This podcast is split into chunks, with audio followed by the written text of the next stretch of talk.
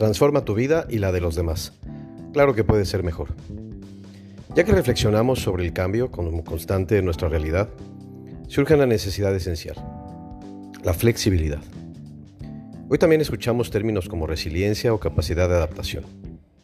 Sin importar cómo la llamemos, es un concepto que debemos reflexionar, estudiar y desarrollar.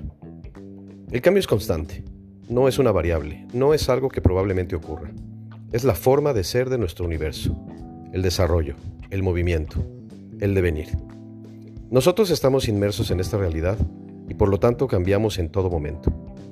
De aquí podemos establecer que es solo nuestra mente la que piensa que en algún caso hay elementos constantes. Esto ya lo hemos repasado.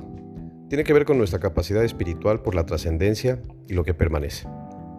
Esta idealización no tiene nada de malo, siempre y cuando no lo establezcamos como una meta terrena que de suyo es inalcanzable.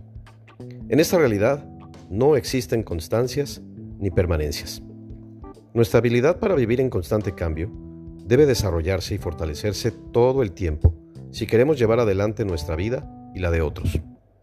Hemos escuchado muchas historias y consejos sobre adaptarse o morir, pero aquí hemos de reflexionar sobre el papel del líder que no solo se preocupa por sí mismo, sino por otros. ¿Cómo se enseña la resiliencia?